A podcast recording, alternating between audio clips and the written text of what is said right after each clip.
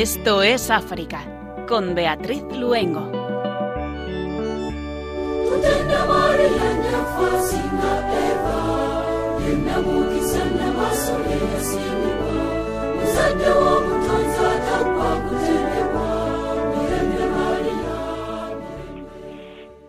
Muy buenas tardes. Con nuestro Mirembe María, que nos llega desde Uganda, comenzamos un nuevo programa de Esto es África en la emisora de la Virgen. Les habla Beatriz Luengo.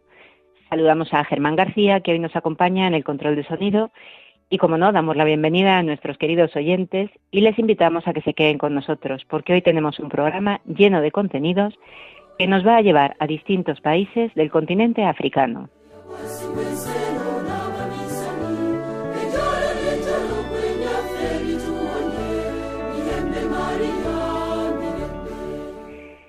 La palabra pigmeo está relacionada con el término pigmé, que significa nudillo o puño.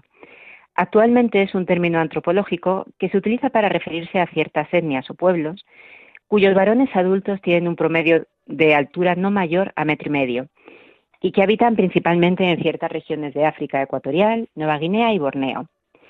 Ya la literatura antigua cita a los pigmeos en obras legendarias griegas del escritor Homero, del geógrafo e historiador Heródoto o también del naturalista romano Plinio el Viejo, lo que hace suponer a los historiadores que los pigmeos eran conocidos ya en épocas lejanas. Hoy en Esto es África escucharemos un precioso documental titulado El misionero que jugaba con Jesús, realizado por Vida Misionera en 2017 a través del hilo conductor de la vocación del padre Andrés García, misionero de la Consolata, nos va a acercar a esta etnia en los bosques de la República Democrática del Congo, una vez más, el padre Rafael Marco Casamayor nos comparte a través del mail noticias de las misiones de Doso y Gaya en Níger. En esta ocasión, sobre ese maravilloso proyecto que están llevando a cabo para niños invidentes, que comenzó no hace mucho, pero que está dando pequeños grandes frutos. Nos lo contará Pedro Calasant. Y nos iremos a un pequeño archipiélago situado en el Golfo de Guinea, la República Democrática de Santo Tomé y Príncipe.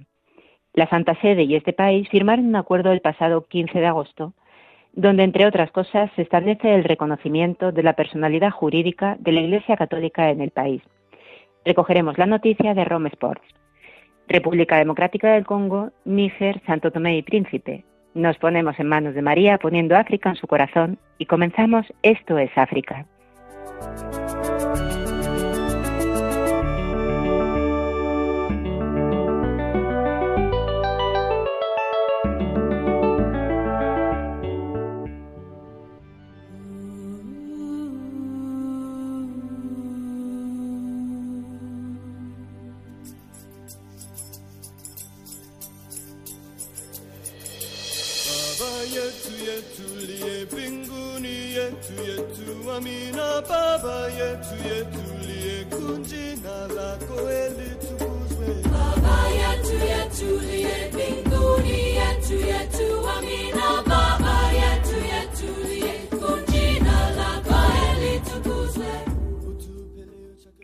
Nigeria, la justicia de la selva. Llamamiento del obispo auxiliar de Mina. El país camina hacia la desintegración. La violencia sigue extendiéndose por todo el país. Secuestros, asesinatos, ataques contra iglesias, enfrentamientos y ahora incluso amenazas de muerte contra el presidente Muhammadu Buhari.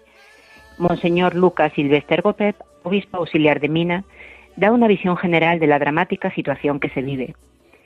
El actual estado de violencia en Nigeria comenzó con un movimiento islámico fundamentalista nacido en Maiduguri, la capital del estado de Borno llamado Boko Haram, que significa literalmente la educación occidental es una abominación. Posteriormente, las actividades homicidas del grupo se extendieron a otras comunidades del centro norte de Nigeria, incluido el distrito financiero de Abuya. Fue entonces cuando fueron más allá de las iglesias cristianas y se dirigieron a las mezquitas y comunidades musulmanas, así como a instituciones y grupos sociopolíticos.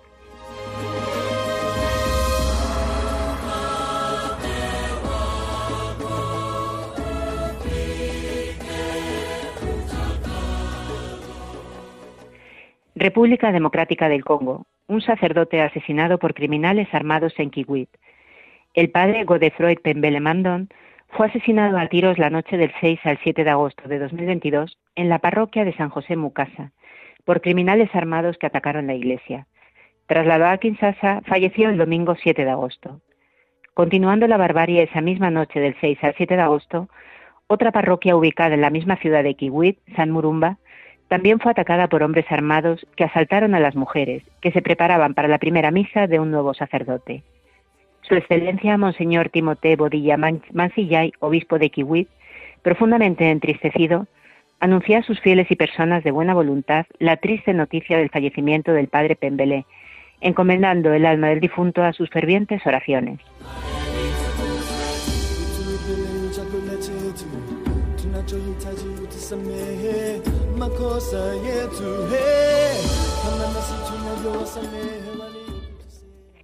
Mozambique, rehenes del Estado Islámico liberados, pero los ataques continúan. Más de 600 rehenes han sido liberados por el contingente militar ruandés, junto con sus homólogos mozambiqueños y las fuerzas de la Comunidad de Desarrollo de África Austral, en la provincia de Cabo Delgado, en el norte de Mozambique.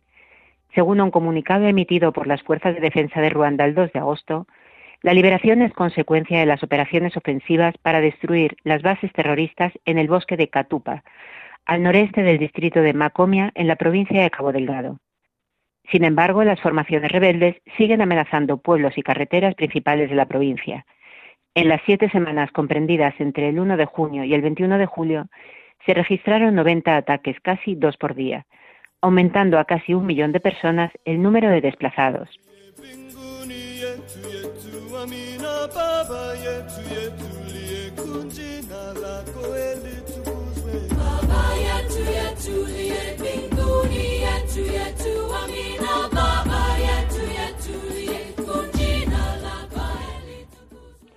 Eswatini, el difícil camino del diálogo marcado por la incertidumbre. Monseñor José Luis Gerardo Ponce de León, misionero de la Consolata y obispo de Mancini, la única diócesis de Suatini, Explica así el complicado momento del pequeño país del sur de África desde Johannesburgo, donde participó en una sesión de la Conferencia de Obispos de África Meridional. Hace poco más de un año, el pequeño Estado africano, la última monarquía absoluta de África, cayó en el caos tras multitudinarias manifestaciones reprimidas por la policía, y ahora se busca el camino para volver a la normalidad. Eswatini, aunque es un país víctima de la pobreza y los problemas sociales, nunca ha conocido la violencia antes de junio de 2021. La única forma de afrontar y resolver la situación es el diálogo, pero no parece un camino fácil. La Iglesia Católica, informa al prelado, está directamente comprometida con promover una vía pacífica y de encuentro que evite la violencia y apunte a la reconciliación nacional. Como Iglesia Católica hemos tratado de insistir mucho en la importancia de la no violencia, porque ninguna respuesta a nuestra situación puede venir de la violencia. Cada vez que rezamos por la paz, pedimos a todos que sean constructores de paz y armonía, ha dicho Monseñor.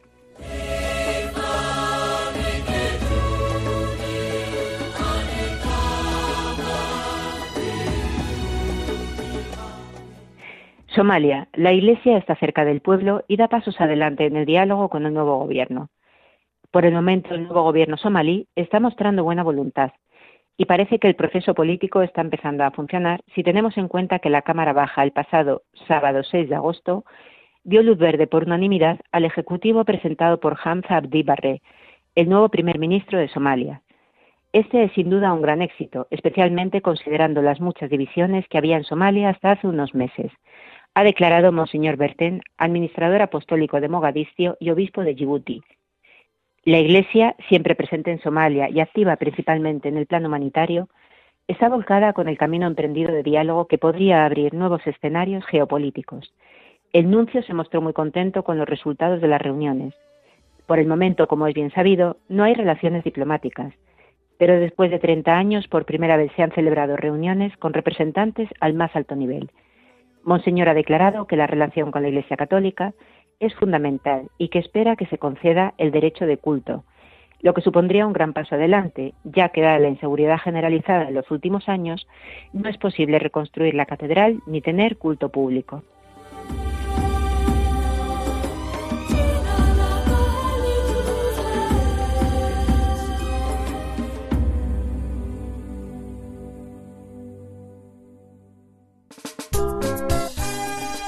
Seigneur roi, que la terre exulte. Magnifiez-le avec moi. Exaltons tous ensemble son nom. Que tout le peuple batte de main, car notre Dieu accomplit des merveilles.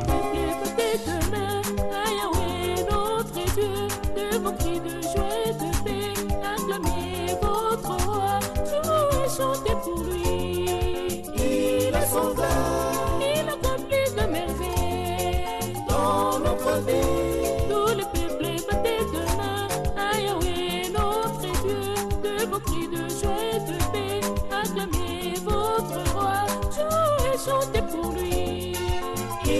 sauver.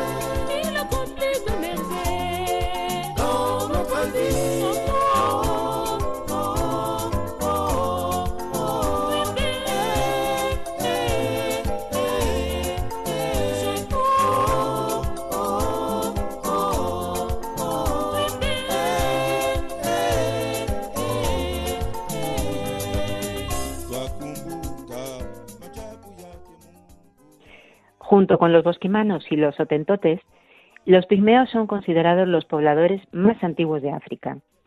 Lo que une a los distintos grupos de pigmeos del África Central no es, como pensamos casi siempre, su estatura, sino que son los habitantes de la selva con una forma de vida más primitiva, basada en la caza y la recolección y una forma de pensar y de vivir muy distinta a la de sus vecinos bantúes. Su vida ha estado siempre ligada a la naturaleza y en su forma de vida seminómada han sido muchas veces perseguidos, incluso a veces tratados como animales. Y como en muchos otros casos, nuestra Iglesia, a través de sus misioneros, ha compartido con ellos su vida, llevándoles la alegría del Evangelio y devolviéndoles su dignidad como hijos de Dios.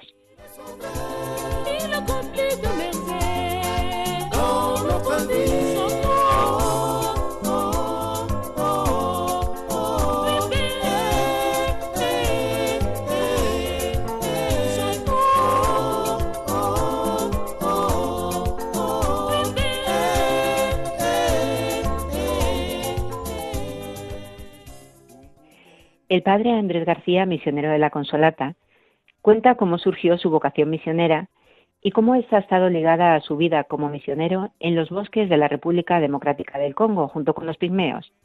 Vamos a escuchar su testimonio en este precioso documental realizado por Vida Misionera en 2017, El misionero que jugaba con Jesús.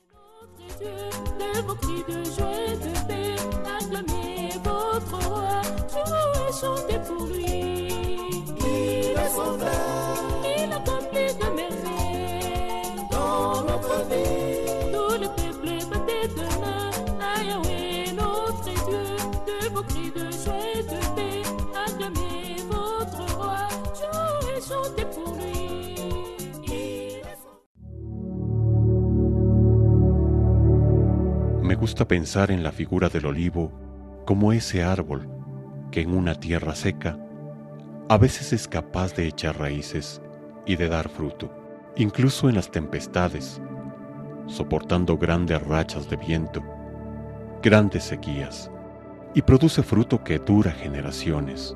Y me gusta pensar en la figura de ese aceite que cura, que alimenta, que sirve incluso para consagrar, para acercarse a Dios.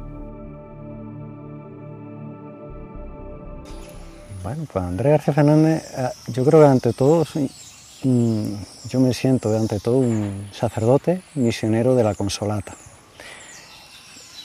Nacido en Jaén en, en el 68 y nacido en una familia cristiana.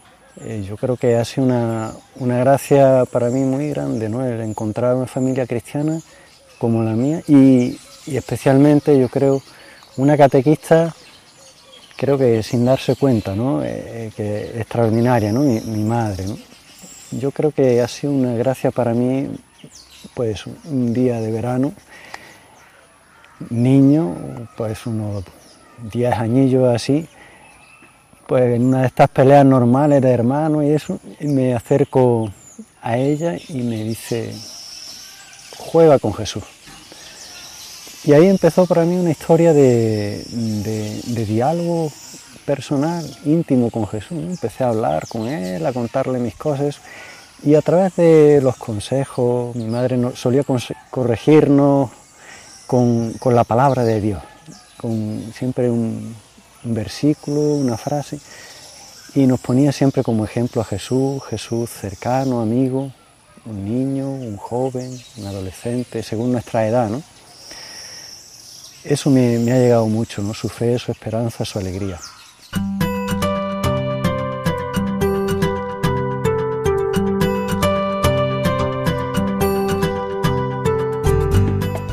Otro elemento, Andrés García es sobrino de, de, Paco García, un sacerdote diocesano de la diócesis de Sevilla, del pueblo de los Palacios, Villafranca. Ya murió a mí me llegaba de él su alegría, su fe, su cercanía a la gente, hasta que poco a poco pues, empezó a, sembrar en mí esa inquietud por, el Señor y la misión. Se conoce también la consolata como la, digamos en español, la dolorosa, ¿no? la que ha sufrido y la que conoce el sufrimiento de la gente, a la que se le reza para interceder por el pueblo que sufre. ¿no? Y entonces ha sido consolada por, Jesús, por ese Dios que quiere librarnos del sufrimiento y, se hace hombre para nosotros, ¿no? para mostrarnos el camino de una nueva humanidad feliz y con más armonía. A la luz de este icono de la Virgen de la Consolata, nuestro fundador José Alamano fue fraguando la vocación misionera de muchos sacerdotes diocesanos que buscaban un cauce para ir a la misión y bueno, pues le pidieron a él que los ayudara y fue formándolo a partir de, las intuiciones que recibía del Espíritu Santo, creo, contemplando esta, imagen, este icono de la Virgen de la Consolata. Entonces así nuestra misión es dar a la gente, dar al, al pobre, al no cristiano más necesitado, la consolación que viene de Dios, ¿no? Jesucristo y su buena noticia, su proyecto de nueva humanidad. Él intentaba, intentó comprometerse con el, mundo pobre, obrero de su tiempo, y esa inquietud por la clase, por, lo más sencillo, los más pobres, por, él llamaba elevar el ambiente, ¿no? Pues no ha quedado, es una manera de presentar la buena noticia de Jesús, una evangelización integral ¿no? que llega a todo el hombre.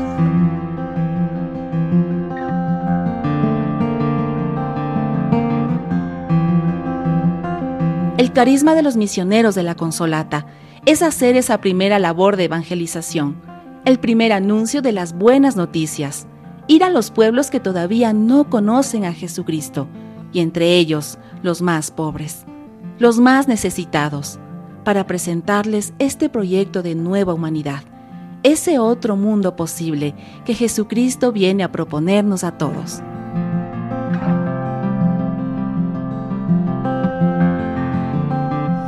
Lo hacemos desde un gran amor a, la Iglesia, a la Virgen María, y desde un acercamiento grande al pueblo, ¿no? vivir entre la gente, con el trabajo manual también. Un buen misionero consolata tiene que estar casi siempre un poco sucio, ¿no? trabajando aquí y allá, arreglando cosas. Bueno. Y también un gran amor y devoción a Jesús en la Eucaristía.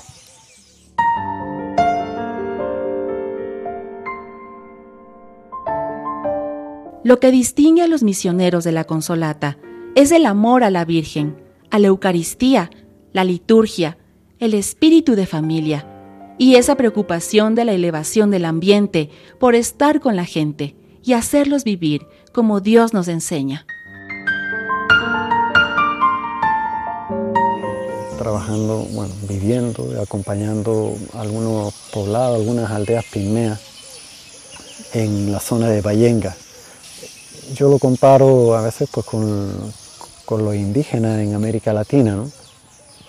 Es un pueblo bastante marginado, son cazadores y recolectores que han vivido siempre en la, selva, con una capacidad de adaptación increíble por su talla y por su costumbre de vivir allí. Pues cuando entras a la selva tú lo ves como un pez en el agua, ¿no? Se maneja, se mueve, hace, conoce hierbas, plantas, animales, todo todo es, increíble.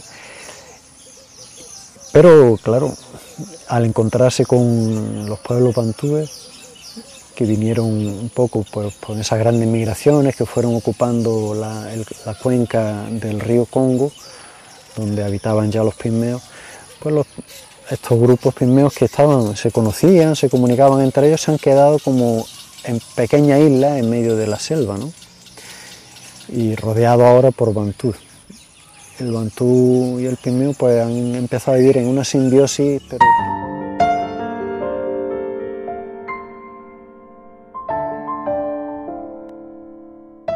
Cada vez que dos pueblos, dos culturas se, se- se ponen en contacto, hay, evidentemente, hay intercambio, hay, pues digamos que un pueblo aprende del otro, acoge, adopta algunos valores, antivalores también, y rechaza otros, ¿no? Hay un, como una simbiosis ahí, ¿no? Pero eh, para, para que haya una integración adecuada, una interactuación adecuada, es importante que los dos pueblos puedan se posean, ¿no? se conozcan, puedan hablar de ellos mismos, conocer su valor y expli- ex- expresarlo al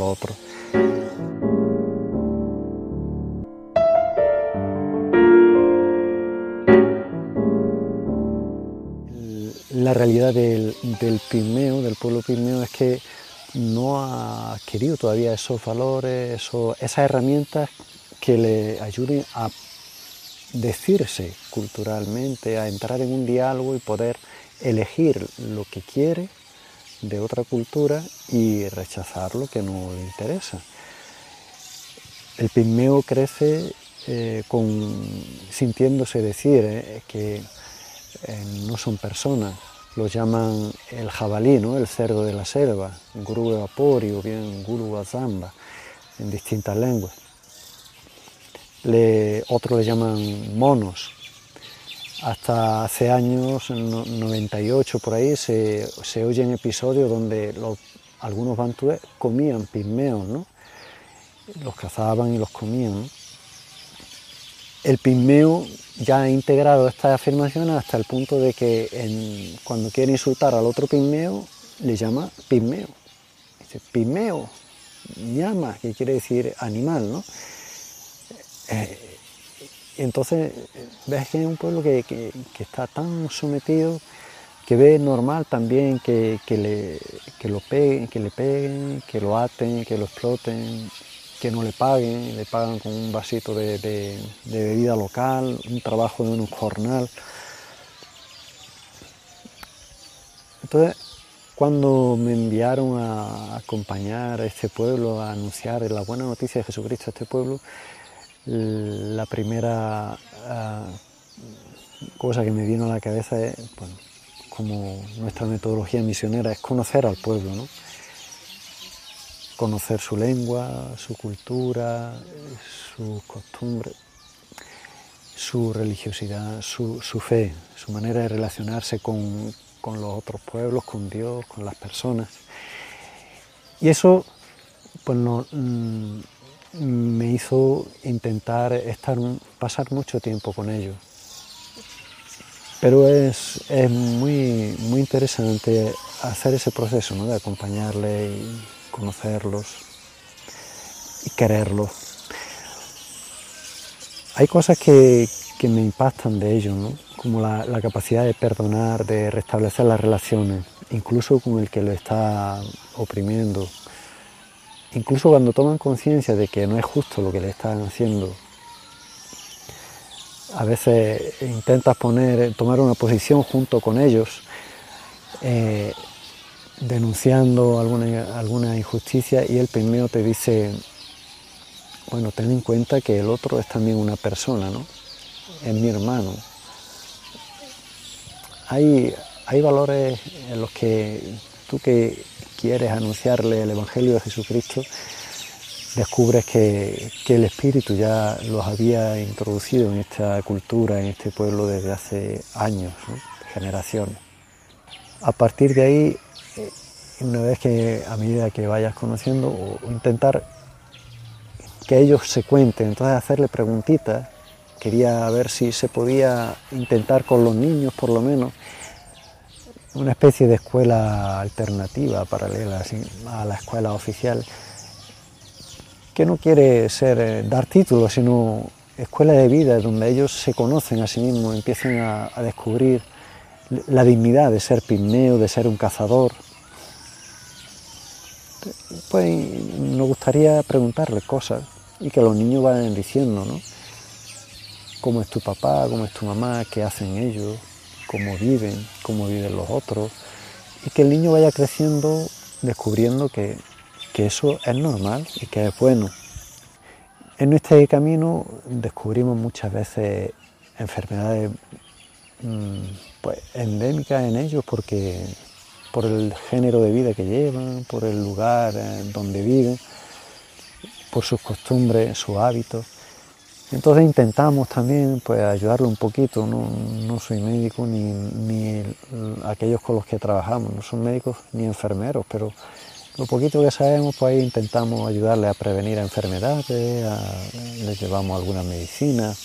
Evidentemente en ese camino a veces me preguntan, ¿no? Que por qué, por qué yo estoy con ellos y no, por qué nosotros misioneros estamos con ellos. Y ahí surge ya la, respuesta de Jesucristo, de, ese, de Dios que nos quiere a todos. Todos somos hijos suyos con la misma dignidad. Y, y nos quiere de la misma manera. Todas las culturas son queridas también por Dios, todos los pueblos. Él nos salva no a pesar de nuestra historia, sino a través de nuestra historia y de nuestro pueblo. Yo creo que es, es bonito y ellos mismos se sienten bien, ¿no? contentos cuando se escuchan decir eso, que, que Dios los quiere así. Y nos paramos un poco en los bosques de la República Democrática del Congo, en el centro de África para escuchar esta maravillosa música que nos llega allí desde el pueblo Bacá, un pueblo perteneciente a las tribus pigmeas que vive en la frontera de Camerún con la República Democrática del Congo, República Centroafricana y Gabón. Escuchamos a la orquesta Baca Viñé.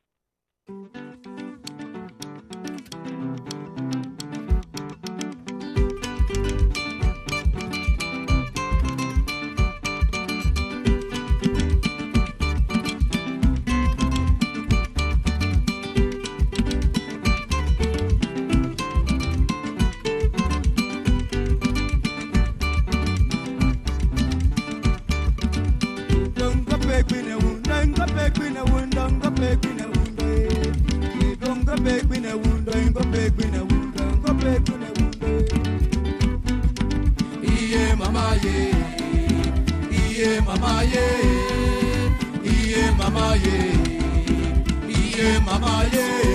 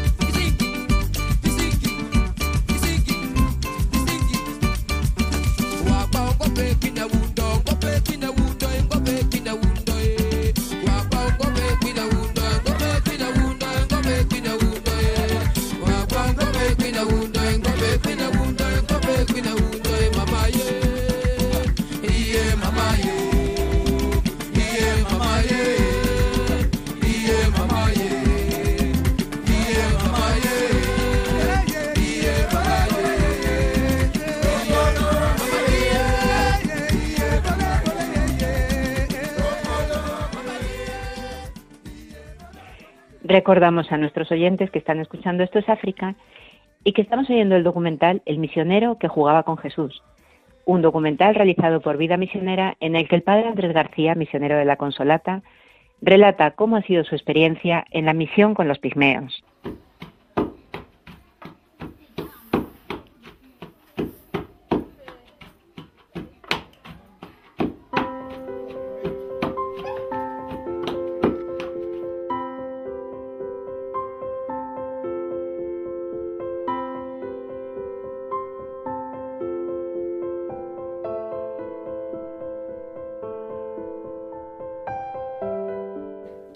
Estamos en zapatos misioneros, encontramos motivos para desalentarnos en medio de una misión. Pero hombres como el Padre Andrés nos animan a vivir y morir sirviendo a Jesús, sin importar dónde o cómo se viva o cuántas dificultades tengamos que soportar, con tal de poder ganar personas para Cristo. Al escuchar al Padre Andrés, podemos percibir su amor y entrega, que le mueven a ser el misionero idóneo para estar entre los pigmeos.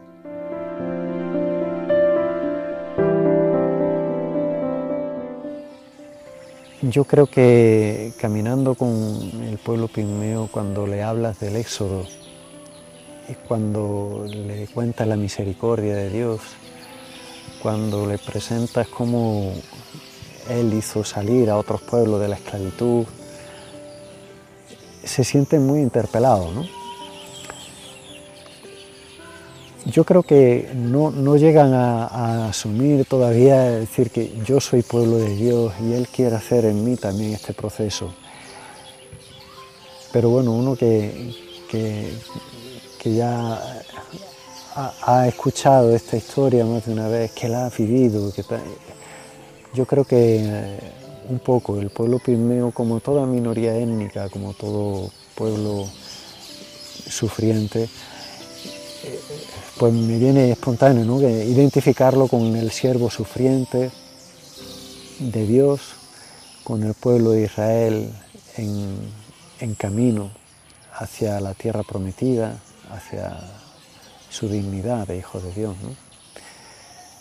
Y creo que sería, eh, bueno, sería bonito ¿no? para este pueblo descubrir esa dimensión porque le, les daría nueva vida, nueva, fuerza, nueva dignidad en su historia.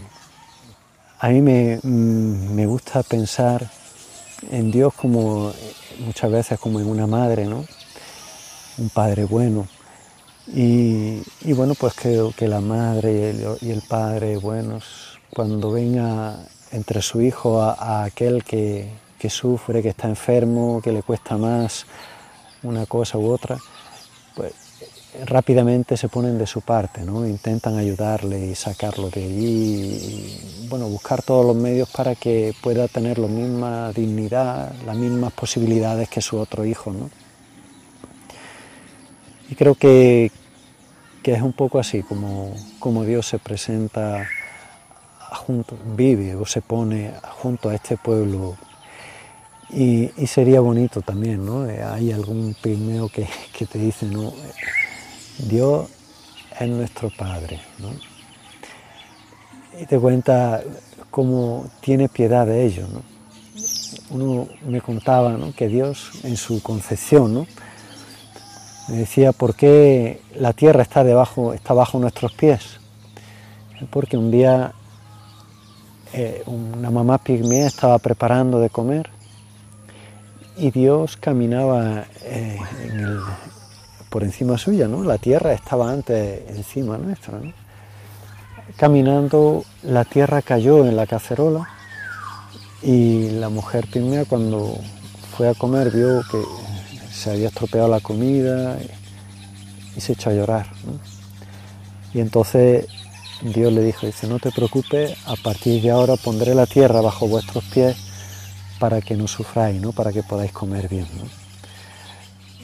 Bueno, esto es una muestra ¿no? de la riqueza de, este pueblo, de su espiritualidad, de su manera de entender a Dios que, que, los quiere y que ha creado la tierra y las cosas para que ellos, y la ha ordenado así para que el pigmeo y las personas podamos vivir, podamos comer sin problemas.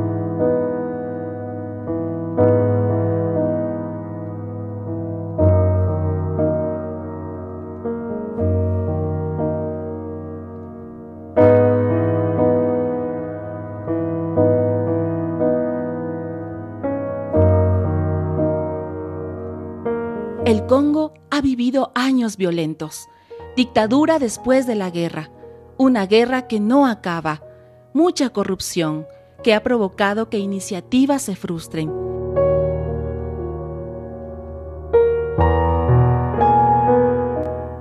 Pero a pesar de esa limitada realidad, es un pueblo que vive la eterna esperanza, con pequeñas iniciativas.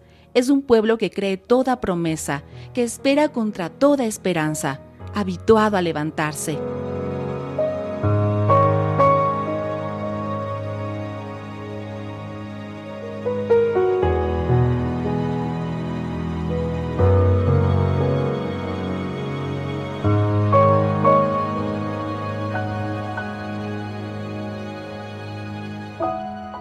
A veces llora mucho la muerte, pero cree siempre en la vida. Ese contraste de muerte y resurrección, de riqueza y pobreza humana, está ahí en el Congo. Es un pueblo apasionante y apasionado.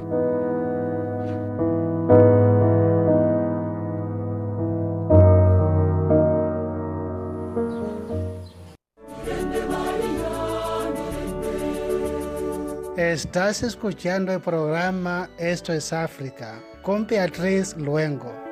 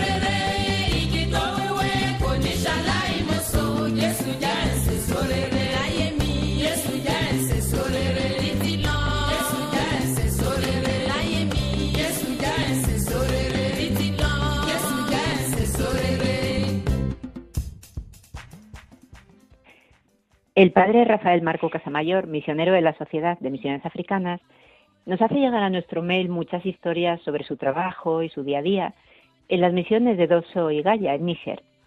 Hace no mucho tiempo, en enero, nos hablaba desde Níger de un precioso proyecto que lleva a cabo esta asociación en Gaya, el Centro de Iniciativas y Ayuda Social. Nos lo contaba como un sueño hecho realidad en el trabajo con niños ciegos de la región.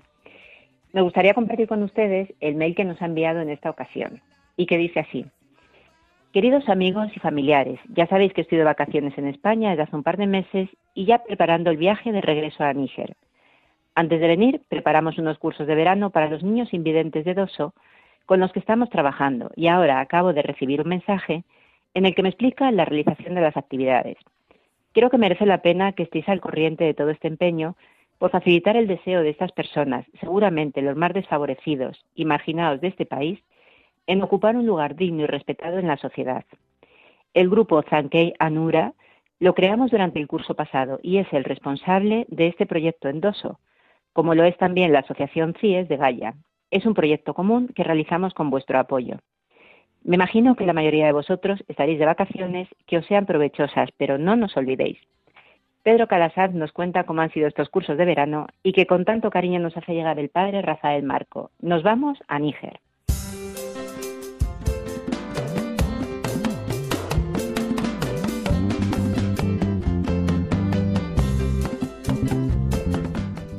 Con el fin de aprovechar los días de vacaciones pensamos en organizar unos cursos de formación para los niños invidentes.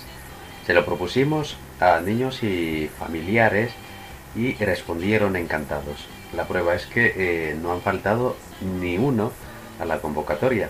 El objetivo no era solo el de pasar el tiempo, sino el de ofrecer una formación adaptada a sus necesidades más elementales, aprender juntos algo que pudiese servirles en su autonomía. Una persona invidente vive en la oscuridad, pero eso no quiere decir que tenga que depender continuamente de los demás.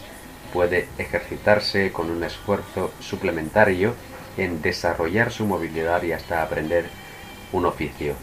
Vivir con dignidad y libertad es el objetivo fundamental que queremos inculcar a estos niños con estos cursillos. No es fácil, pero creo que hemos sabido realizarlo con inteligencia. Iniciamos nuestro proyecto el 18 de julio pasado, era creo la primera vez que se realizaba una cosa así en Doso, después de un largo periodo de reflexión y preparativos. Los taximotos recogieron a los niños bien temprano y nos reunimos en lo que fue una biblioteca de la Misión Católica con amplios salones que respondían a nuestras necesidades. Allí estaban presentes los formadores, el presidente regional de la Federación de Invidentes de Doso. Iniciamos la jornada con un desayuno mañanero seguido con unas eh, palabras del presidente que nos dio eh, unos cuantos consejos y a continuación pasamos a las actividades. Se empezó con unos ejercicios de movilidad que ocuparon toda la mañana y se retomaron por la tarde después de comer.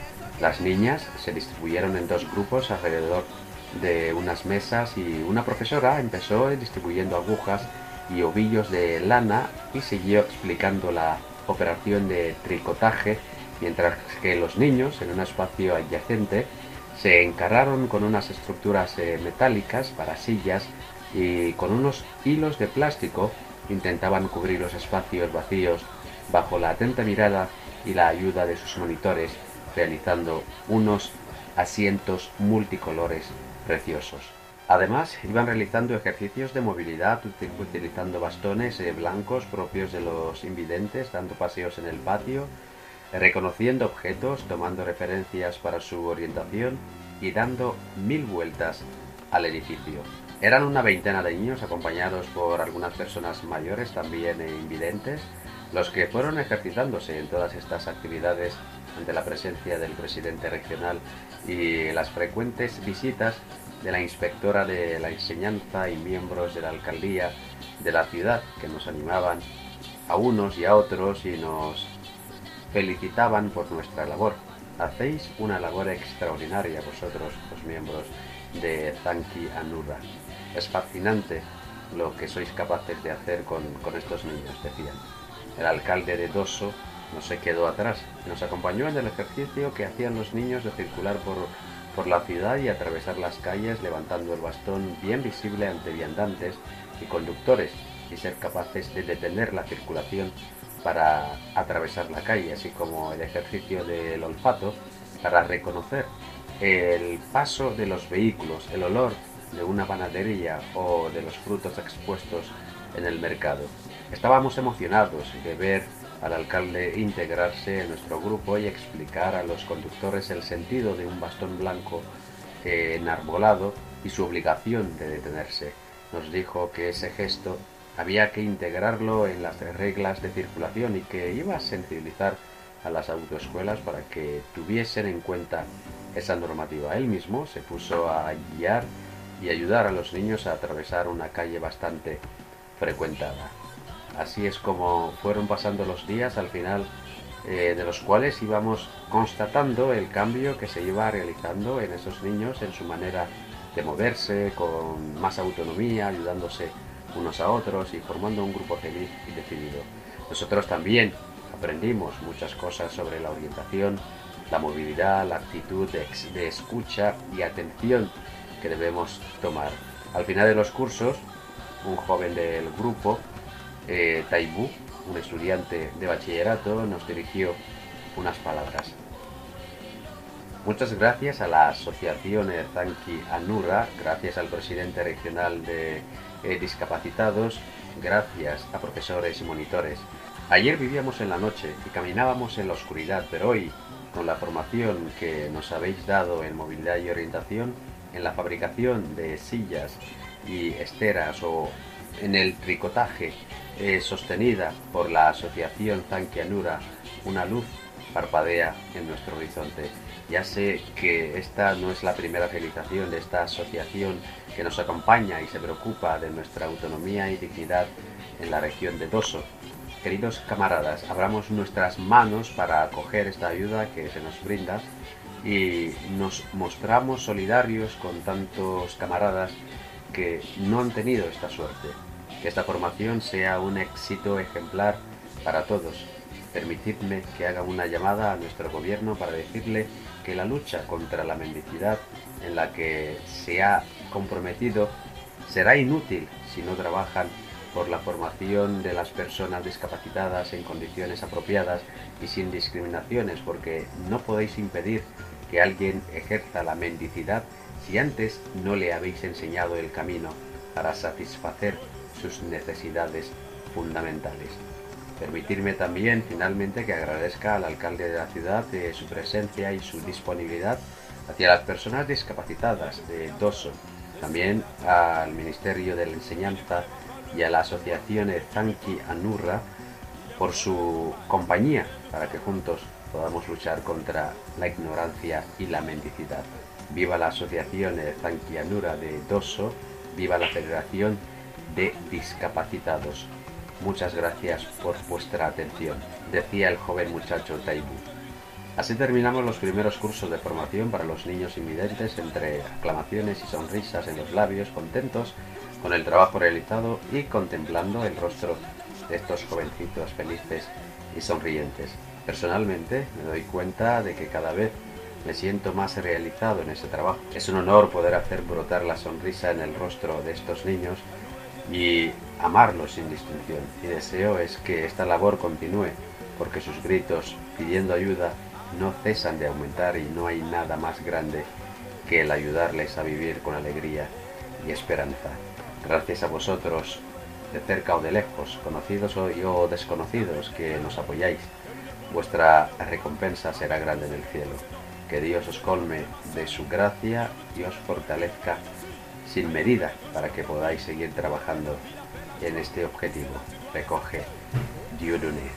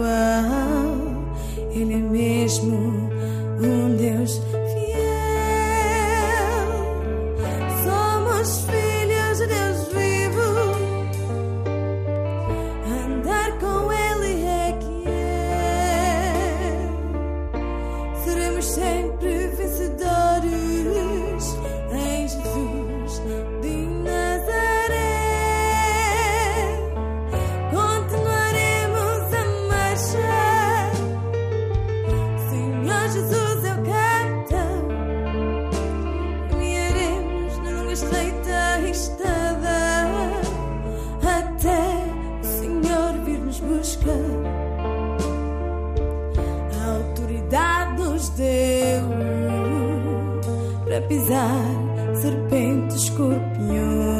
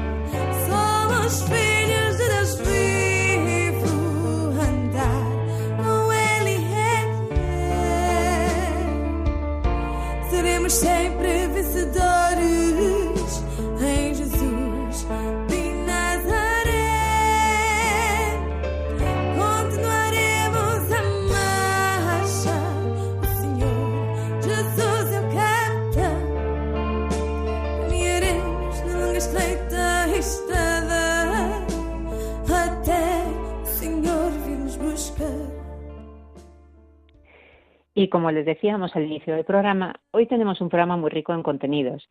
Así que ahora con esta preciosa canción Hijos de Dios, nos vamos a la República de Lomé y Príncipe, dos islas situadas en el Golfo de Guinea, frente a la costa ecuatorial occidental de África.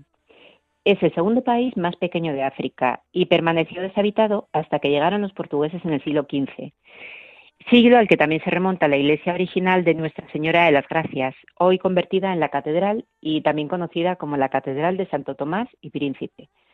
Los principales evangelizadores de las islas de Santo Tomás y Príncipe fueron los agustinos, los franciscanos, carmelitas, capuchinos, los miembros de la Sociedad Misionera Portuguesa y los misioneros clar- claretianos.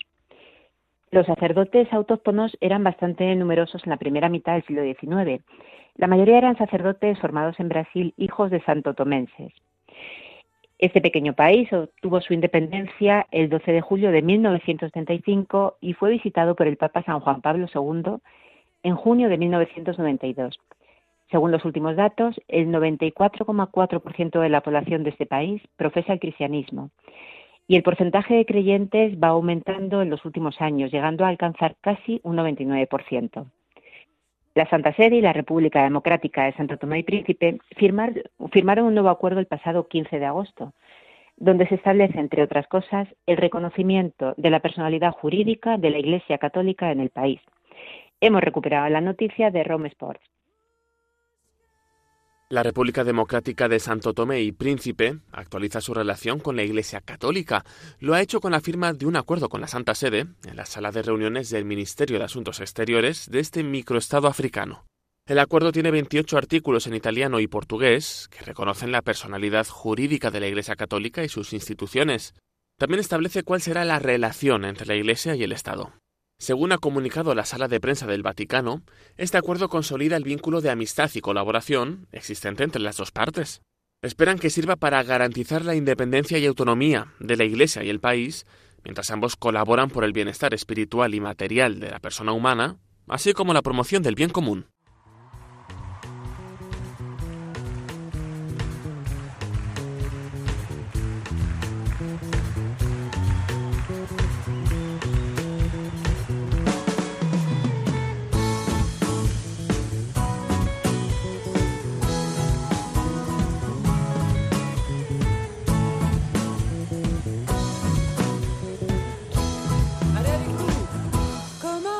Selou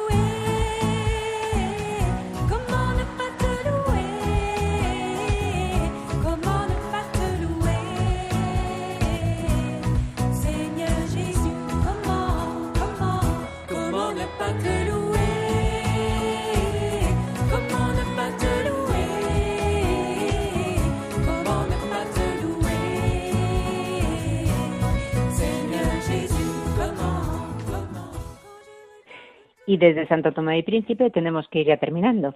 Un programa que además de este país nos ha llevado a la República Democrática del Congo y a Níger.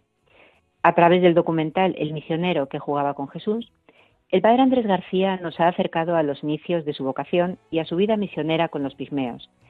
Un documental realizado en el 2017 por Vida Misionera. Y las noticias la vida cotidiana en la misión, que una vez más nos ha hecho llegar a nuestro mail el padre Rafael Marco Casamayor. Hoy los cursos de verano para invidentes que realizaron en Gaya, Níger. Nos lo ha contado Pedro Calasanz.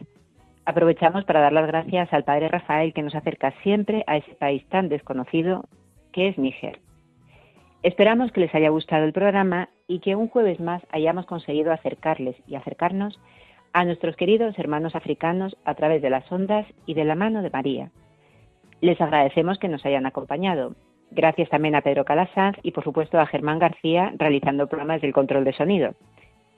Les recordamos el correo electrónico del programa para que puedan continuar en contacto con nosotros. Esto es africa@radiomaria.es. Pueden escribirnos con sus preguntas, sugerencias, comentarios. Y si quieren volver a escuchar el programa, recuerden que pueden hacerlo entrando en nuestro podcast y buscando por el nombre del programa. Esto es África. Hoy nos vamos a despedir con un precioso Ave María que nos llega desde el continente africano. A los que estén de vacaciones, muy felices días de descanso. Y si Dios quiere, estaremos con ustedes de nuevo dentro de 15 días. Que María les guarde y les acompañe siempre.